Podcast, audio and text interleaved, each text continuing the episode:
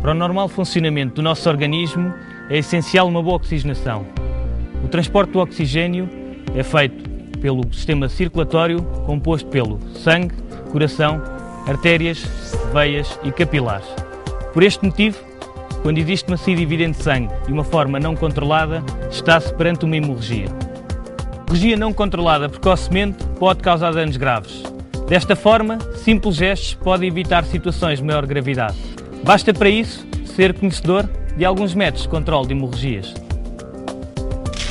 Compressão manual direta consiste em fazer compressão diretamente sobre a zona que sangra, devendo para isso utilizar compressas e ligaduras.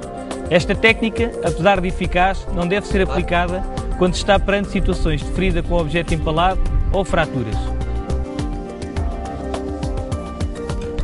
Elevação do membro consiste em levantar o membro utilizando a força da gravidade, reduzindo assim a pressão de sangue. Aplicação de frio consiste em aplicar fio sobre a zona da lesão. Compressão manual indireta ou à distância consiste em fazer compressão num ponto entre o coração e a zona que sangra. Garrote.